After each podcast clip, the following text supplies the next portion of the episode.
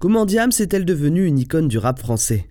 Merci d'avoir posé la question. C'est un retour qu'on n'attendait pas, sous une forme tout aussi surprenante. Celui de Diams et de son documentaire Salam, diffusé le 26 mai 2022 au Festival de Cannes et le 1er et 2 juillet dans les cinémas de tout le pays. Salam sera centré sur sa dépression, ses souffrances, sa quête et sa renaissance.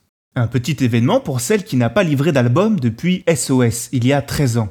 Pourtant, à 26 ans, elle vendait un million d'albums en pleine crise du disque, avant de disparaître de la scène artistique et médiatique.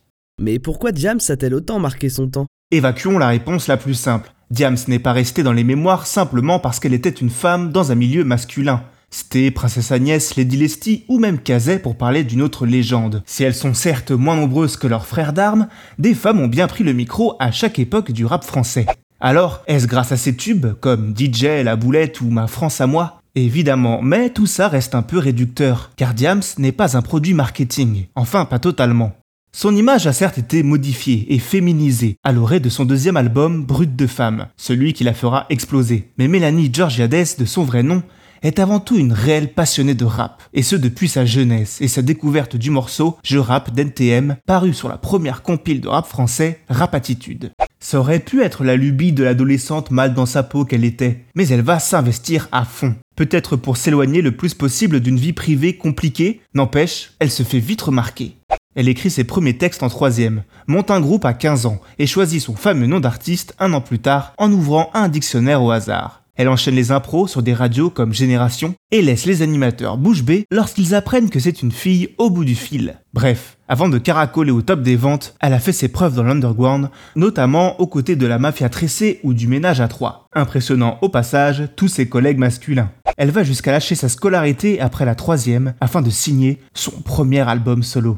Si le succès de celui-ci reste mitigé, elle explose tout avec le suivant, Brut de femme, où elle fait danser les campings grâce au tube DJ avant de raconter sur un autre titre, des sanglots dans la voix, les violences conjugales qu'elle a subies à 17 ans.